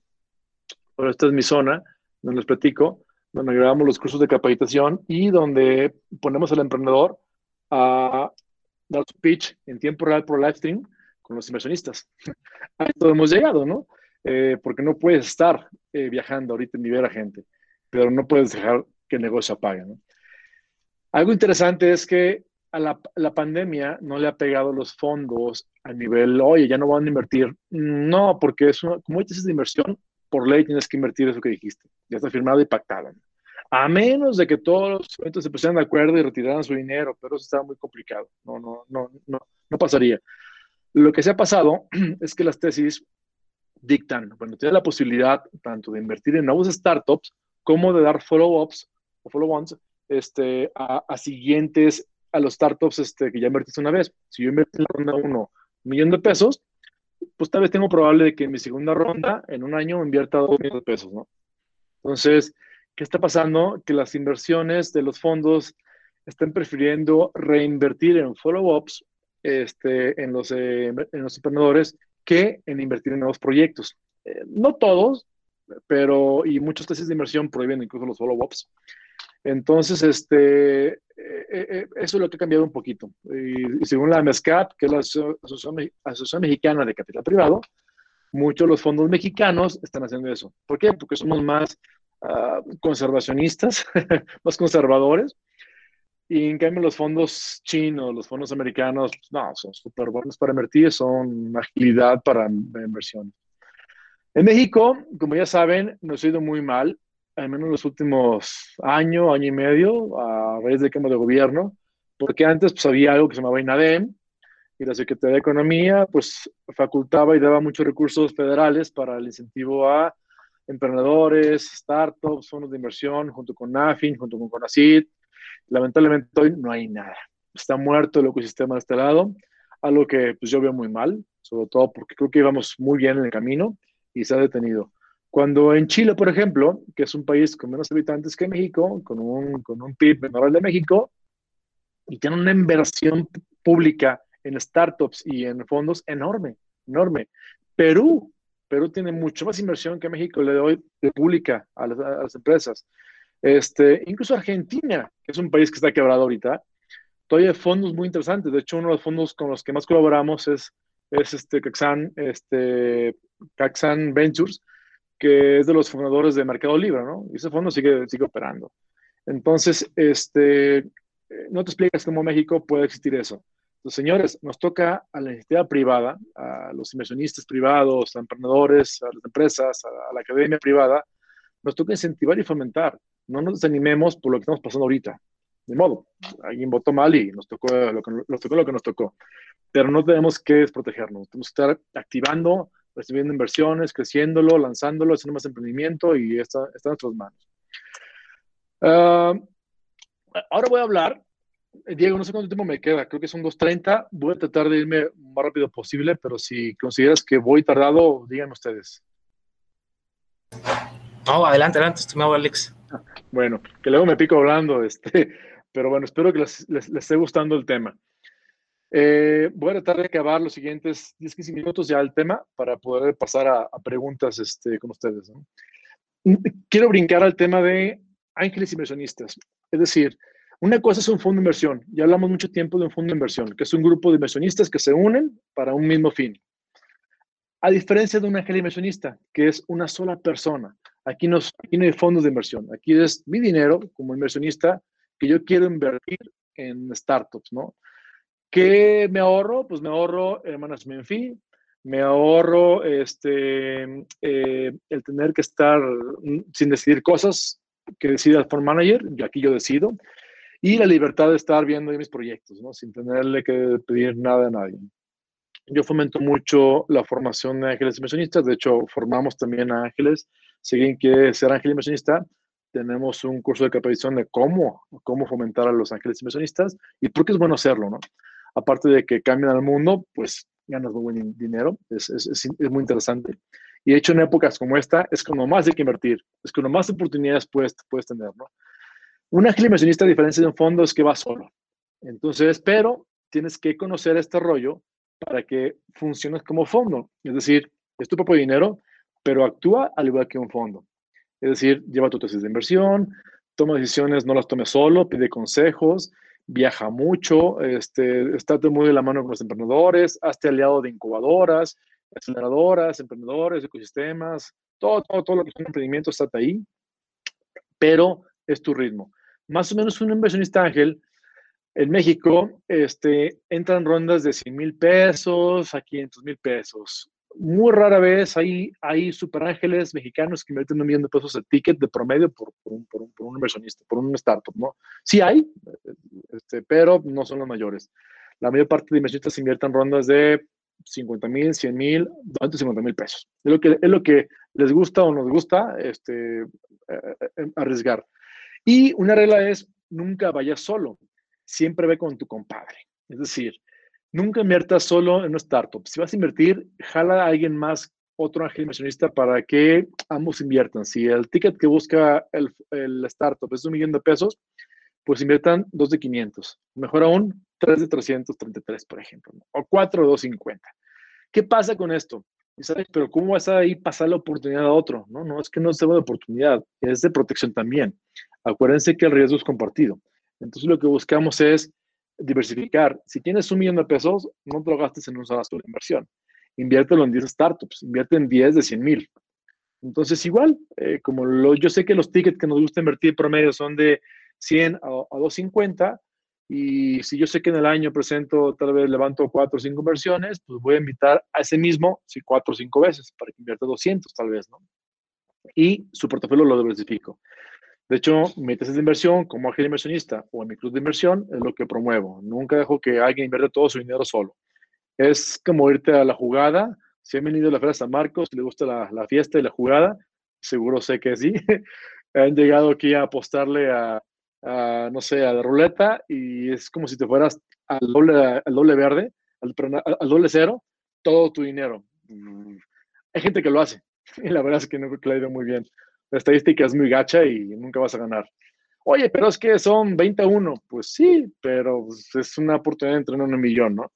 En cambio, te digo, no, diversifica en varios juegos o en varios, este, bueno, en varios juegos, varias jugadas y apuéstale diferente, ¿no? Para que tu riesgo se disminuya y pues tengas, dures más tiempo en el juego, ¿no? Es igualito aquí. Si juegas póker, El póker es como jugar, o más bien el ángel inversionista es como jugar al póker. Es jugadas inteligentes. Blofear mucho. el blofeo te puede servir mucho para, para esto, tanto emprendedores como para inversionistas. Hay algo que se llama el famosísimo FOMO, si alguien lo ha escuchado, es el Fear of Missing Out, que es el miedo a estar fuera de, del negocio, ¿no?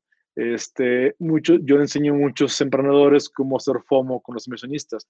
Y luego, luego cuando llegues este, y quieres levantar capital, anticipale que es ya una ronda que está cerrando. Se está haciendo la ronda, ya tiene muchos interesados en cerrar la ronda y que si no lo piensa rápido, se le va la oportunidad. ¿no? Si, si alguien aquí es vendedor, sabe lo que hablo, ¿no? Eh, nadie vende pan frío. Entonces, todo el mundo tenemos que vender pan caliente emprendedor también lo vende. También el inversionista también juega con el FOMO, ¿no? Dice, ok, pues yo, mi ronda que te quiero dar es de tanto. Ya le medí bien, tu evaluación no es de 5 millones, tu evaluación para mí es de 3 millones. Entonces yo entro con tanto. Y, y, le pone igual al revés, pues si quieres jugar ahorita, es ahorita, si no, pues dime, no pasa nada, busco tus startups. Entonces es un juego de nunca acabar de ambos lados, tanto inversionista como emprendedor. La, eh, esto está muy regulado, tratemos de que las incubadoras y los clubes de inversión se juegue ese juego, pero no, no, no gachamente o no, o no, o no ilegalmente, sin que mates al emprendedor ni al empresario, al, al inversionista, sino jugar eh, un FOMO legal, o sea, algo que, es permitido, pero no de que llegue el inversionista y te quiere comprar toda tu empresa por 10 pesos, ¿no? Eso no lo dejamos y de hecho, si vemos que pasa eso, a, primero lo sacamos del grupo, nunca lo vas a invitar y segundo lo quemas en tu blacklist. al igual emprendedores, también los hay. Hay emprendedores muy transas, nos ha tocado lidiar con ellos y lamentablemente eh, muchos mexicanos este, lo vemos, eh, tenemos el chip de, de, querer siempre transar al otro y eso que no, no, puedo entenderlo, pero bueno, este, nos ha pasado emprendedores que, que se han huido con dinero, este, levantan el capital y se, y se van, la empresa la desaparece. Este, bueno, eh, o muchas mentiras, pasó todavía con Startup en San Luis Potosí, en los videojuegos. Y yo estuve a punto de invertir ahí eh, y de convencer porque el startup estaba padrísimo. Ya estaba en Silicon Valley, ya tenía levantado muchas rondas de inversión. Y se huyó con una ronda, bueno, más bien maquilló los números, se dieron cuenta de los inversionistas y son un caos. Están en, en, demandas multimillonarias en Silicon Valley con México por, por lo mismo. ¿no? Entonces, chavos, la legalidad es muy importante. Sean legales, sean honestos, Fuera de este rollo que les platico de capital, lo demás, lo que más importa en es ser feliz y lo que más importa es ser legal y honesto, ¿no? La que te mueras, es lo único que te van a recordar es esto, es hice algo bueno por el planeta. No transa a nadie, no roba a nadie, sin embargo, apoya a gente a que lo hiciera mejor. Entonces, eh, siempre este chip, lo primero que yo les propongo que pensemos como seres humanos, ya no, ya no como emprendedores, como seres humanos, ¿vale? Bueno, es una regla básica de ética hay fuentes de información muy, muy buenos, este, donde pueden ustedes investigar qué fondos de inversión hay o qué emprendedores hay actualmente.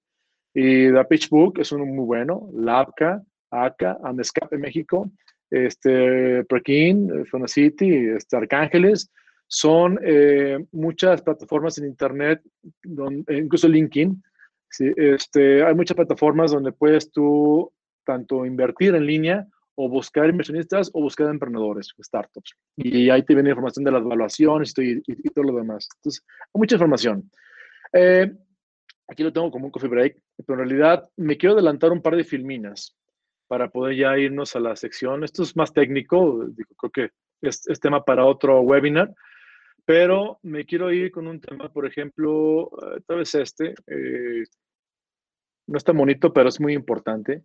Si quieren levantar capital, tienen que jugar una buena, buena regla financiera. Hagan una buena proyección financiera de su negocio, corran al menos a tres años su, su, empresa y jueguen con la palabra EBITDA. Lo que nos importa a los inversionistas no son las utilidades, eh, es decir, no la utilidad neta, nos importa mucho los EBITDA.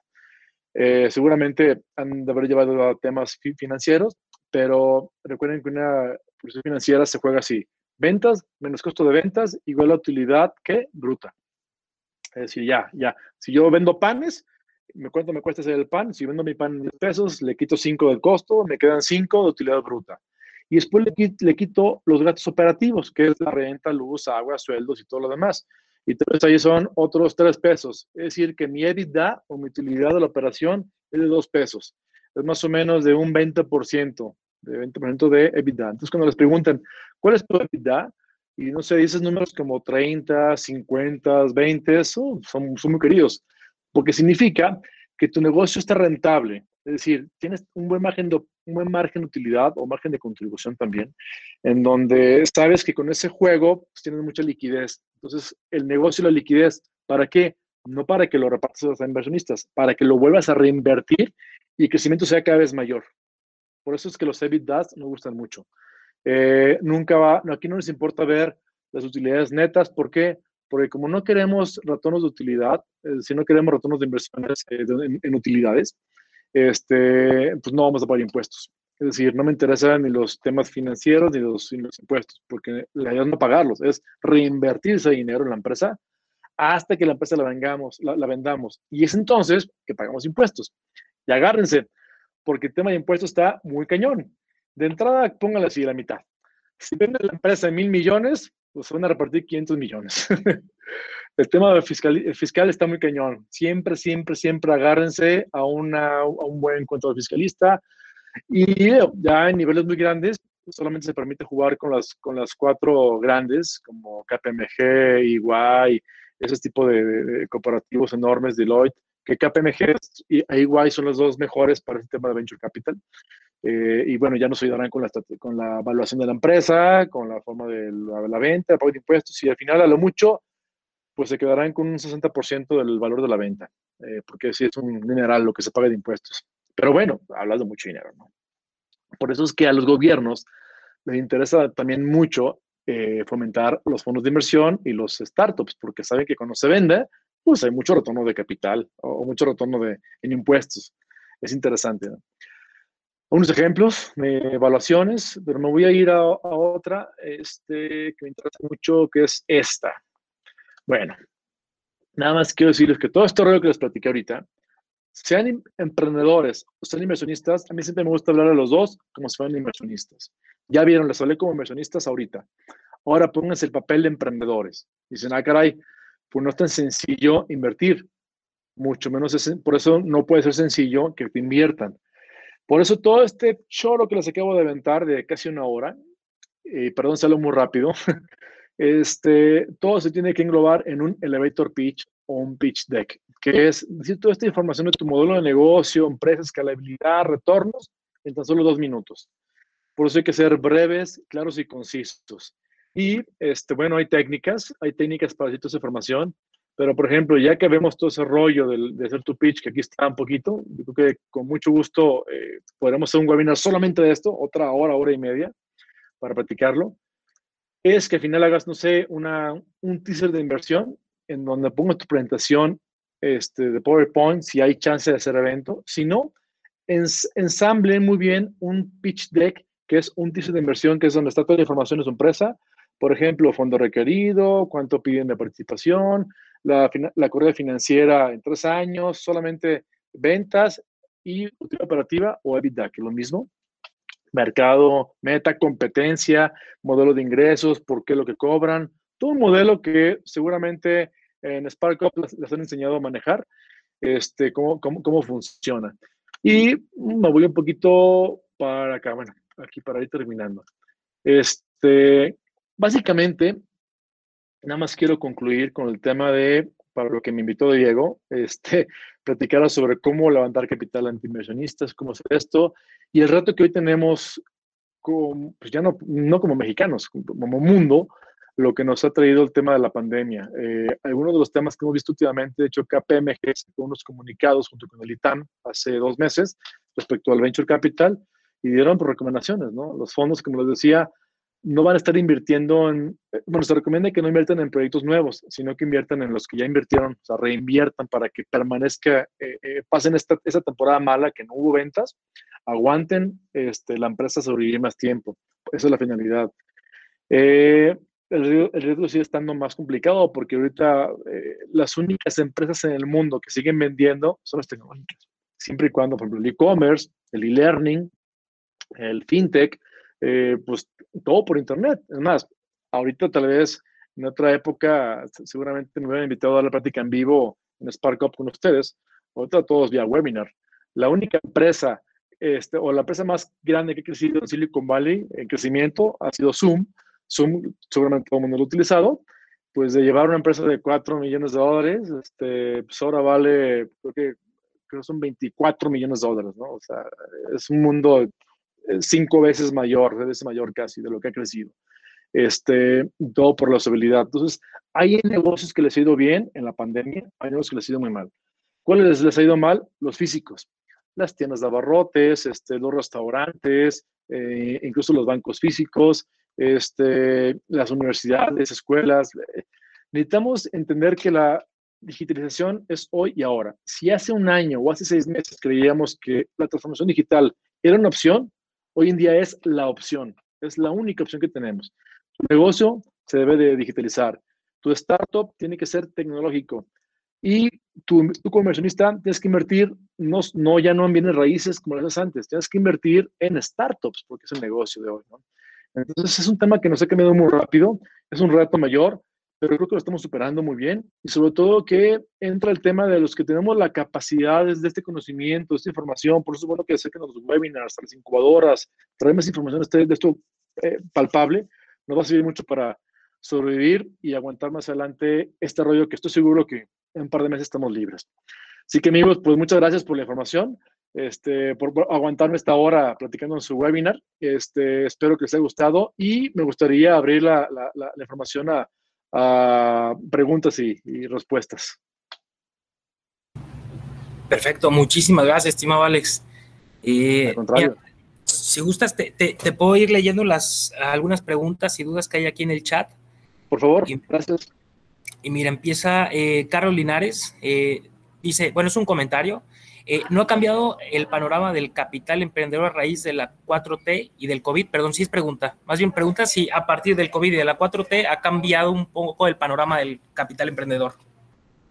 Mm, muy buena pregunta. Yo creo que, que el COVID nos ha hecho menos daño que la 4T. El COVID ha sido un mosquito comparado con una serpiente, ¿no? Este, literalmente creo que la cosa nos está dando la torre, no solamente el venture capital, a todo el ecosistema emprendedor y empresarial. O sea, hay un odio rotundo que, bueno, no es el tema ahorita, pero creo que nos ha pegado más. La gran ventaja del venture capital este, es que, como les platicaba, no es un negocio de un país, es un negocio de muchos países, está viendo muchas incubadoras, lavadoras, emprendedores en todo el mundo. Entonces está más diversificado. Y ahí sí es donde le pega un poquito más la pandemia porque mientras no haya eventos, pues esa, esa empatía física que sabemos que funciona como seres humanos, pues no la hay, ¿no? Entonces, pues sí está un poquito detenido. Hay gente que no quiere invertir hasta que todo a la normalidad. Perfecto, muchas gracias. Eh, hay otra pregunta por parte de eh, Mario Antonio Leal. Él comenta, dices que el venture entra cuando la empresa ya está vendiendo. Eh, ¿Algún tiempo ya de ventas mínimo para que este sea atractivo al venture capital?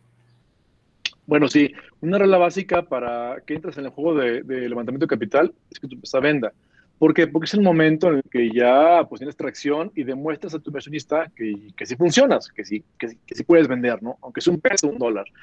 No hay un monto mínimo, no, no lo hay. Yo he tenido la fortuna de levantar inversión para startups sin que vendan nada, solamente con un buen pitch deck, mucha mercadotecnia, ya sabes cómo son los de mercadotecnia, somos muy vendedores, y hablarle bonito al inversionista.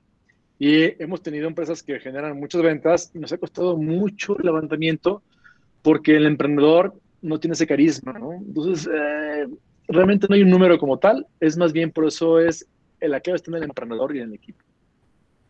Yo creo que un tema, si es en personal coaching, es, va a servir mucho para esto, mucho neuromarketing, mucho neuropsicología, pero en este, eh, neurolingüística, o, neuroaprendizajes y eh, pues, mucha venta, ser un buen vendedor. Perfecto, sí, completamente de acuerdo.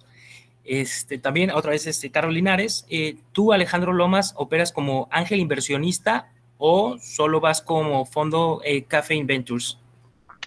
doble, doble. De hecho, este, me, gusta, bueno, de hecho, este, funciono, yo soy ángel inversionista, me gusta entrar a etapas muy tempranas de mis emprendedores que yo incubo o de una otra incubadora aliada como SparkUp, que si hay bueno, entro solo.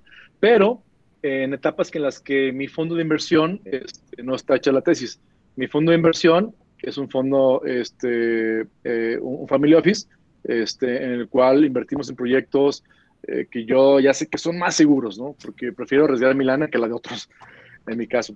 Eh, y tercera, pues, también funcionó como club de ángeles inversionistas o, sindicato de inversión, en el cual este, no hay fondo, eh, somos varios ángeles, que yo veo algo bueno y les hablo por teléfono, métanle. Muchas veces creamos una empresa nueva de fondo para que invierta ese fondo en, el, startup.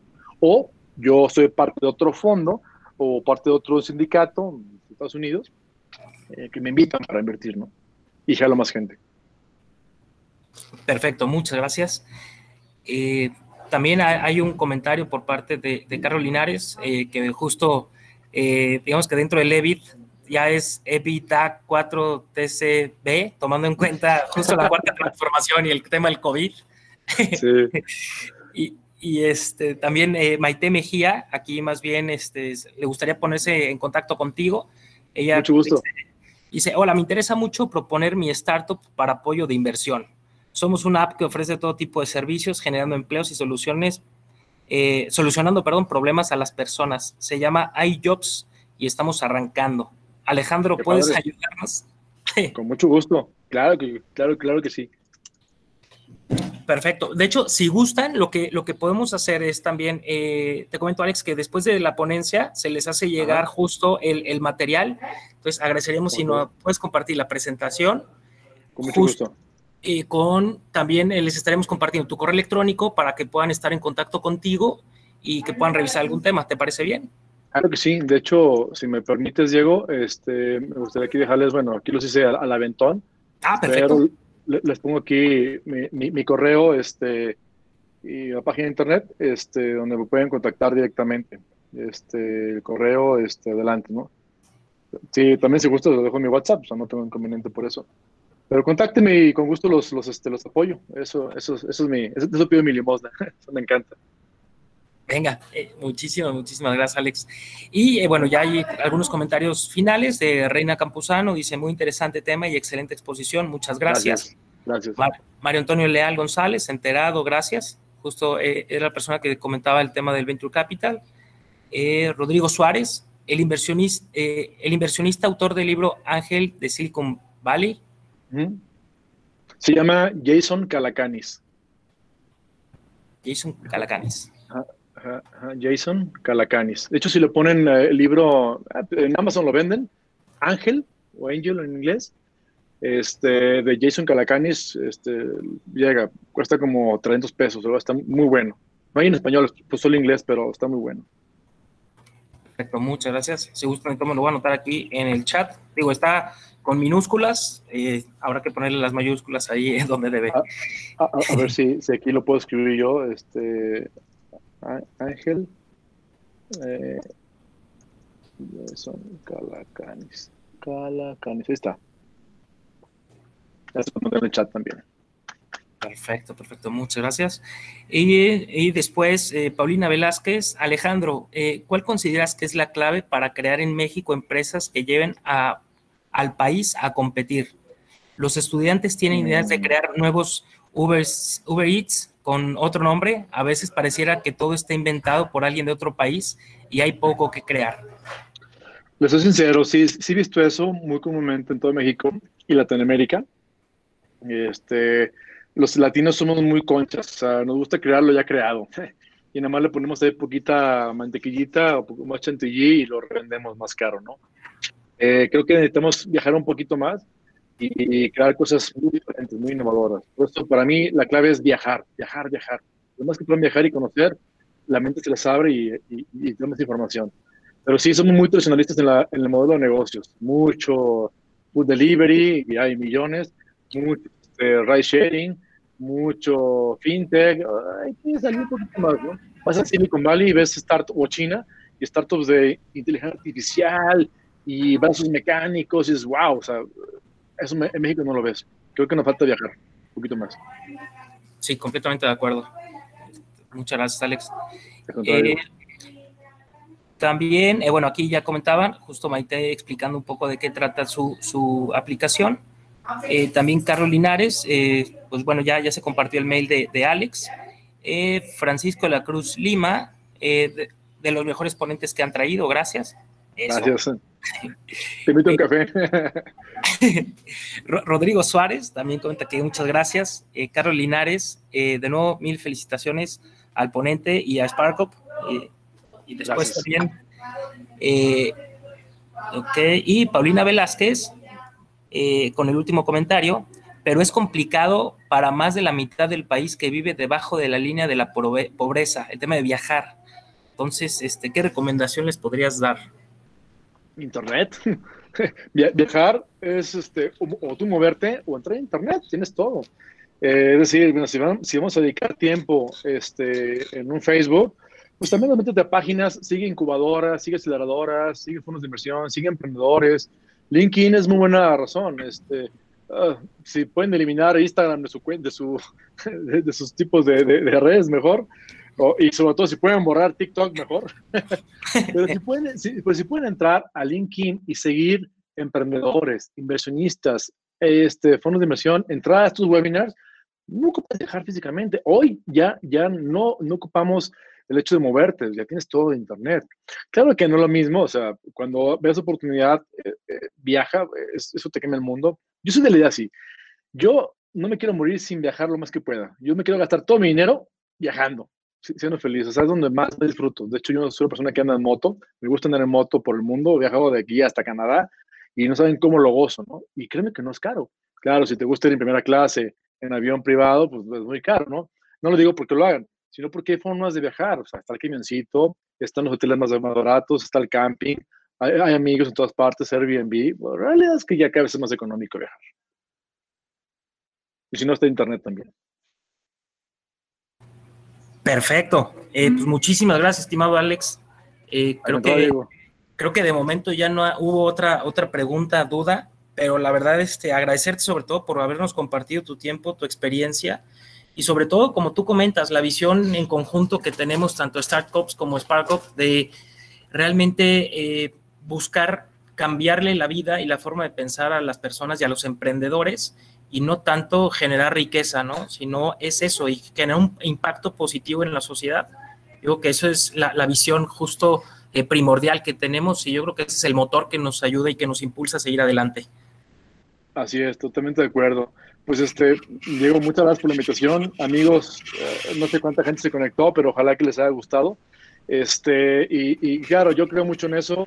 Créeme que me la tomo muy en serio desde que decidí quemar los barcos hace casi 10 años de formar la incubadora. Tenía 8, pero dos ya tenía la idea. Este, antes me dedicaba a tema cultura y mercadotecnia, pero ahora realmente me fascina hacer esto, me encanta y, y, lo hago más que por negocio, realmente en serio, lo hago porque me apasiona, me gusta. O sea, yo no dudo en que me invitan a un evento de estos, eh, lo disfruto, con, me llena de vida. O sea, esto de viajar es lo mismo para mí, me encanta. Y creo también que yo siempre tengo muy claro que no puedes morirte ahorita de este planeta sin haber dejado algo al menos, un momento de arena, aunque sea algo que, que, sea para bien, ¿no? El mundo está tan mal de repente que si dejas algo ya, algo bueno mínimo, ya, ya lo hiciste. Agradecerles el tiempo, gracias por estar aquí y bueno, pues ojalá, ojalá me sigan invitando y este, los invito a, a, también, este, tenemos, si, si, alguien quiere aprender más de esto, tenemos cursos de todo tipo eh, virtuales, virtuales en la plataforma de startups.com y pues ojalá, ser un placer. Si que a mí quiere levantar capital y tener una startup con estas cualidades, con mucho gusto les podemos echar la mano. Eso, eso, eso, me gusta. Perfecto, muchísimas gracias Alex. Y ya sabes que en SparkUp tienes, tienes tu casa. Eh, Muchas gracias, Diego. Y de hecho nos gustaría nada más este, compartirte eh, vía virtual. Nada más me gustaría que me confirmaras que se ve de forma correcta. Sí, ah, mira qué padre. Sí. Ah, pues bueno, bueno. Eh, a nombre de Sparkop y de la Universidad Panamericana, pues nos congratulamos en entregarte este reconocimiento por eh, habernos compartido parte de tu tiempo y sobre todo tu experiencia y conocimiento en este tema. Y pues justo que este sea más bien el inicio de, muchos webinars más, eh, así de enriquecedores. Y pues también agradecerte por esa alianza que, tenemos, que hay que pues, seguir justo fortaleciendo. Y pues agradecerte, ¿no? Agradecerte por habernos compartido eh, pues toda la visión de Startups y habrá tiempo de también echarnos un cafecito y probarlo, porque acá también en Jalisco somos adictos a, la cafeína. Eh, y pues bueno, eh, muchísimas, muchísimas gracias y también desearles a todos los asistentes un muy buen provecho. Gracias por habernos acompañado y con gusto los vemos el día de mañana. También eh, les voy a enviar el correo por correo electrónico, tanto la presentación de, de Alex como su correo electrónico para que puedan estar en contacto. Me disculpo que el día de hoy no haya prendido mi cámara. Les comento que al día de ayer tuve este, un inconveniente con el horno y pues me quemé la mano y parte del cabello. Entonces. ¿Cómo este, crees? Sí, mi estimado. Entonces, este, por eso es que ahorita no, no puse la cámara. Eh, una disculpa a todos. no, pues al eh, contrario. Y pues bueno, muchísimas gracias y eh, les deseo un excelente martes. Bueno, ah, antes de que te vayas, Diego, aprendimos algo, algo, nuevo, ¿no? Este, los emprendedores no podemos estar en casa. Es hasta más peligroso estar en casa que estar trabajando, ¿no? Así que aguas, aguas con eso. Completamente. un abrazo este, a todos. Diego, que te mejores. No sabía el tema, pero gracias. La primera vez que me dan una, una, una, una, una este, reconocimiento virtual, me, sentí bien, gracias por hacerlo. Y a todos los que nos escucharon, estuvieron aquí aguantándome esta hora, gracias, les agradezco tu tiempo y bueno, suerte a todo el mundo y pronto saludamos este rollo y pronto nos, pronto nos saludaremos en vivo. Perfecto, claro que sí. Bueno, muchísimas gracias y excelente día a todos. Hasta la vista, gracias, nos vemos. Nos vemos. Bye. Escucha Spark Up, no te lo pierdas por Spotify.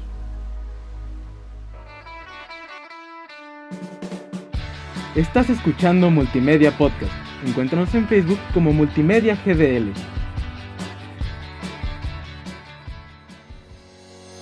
Multimedia Podcast. Es una producción de la Universidad Panamericana Campus Guadalajara sin fines de lucro. Los comentarios expresados en este programa son responsabilidad de sus conductores. Multimedia Podcast.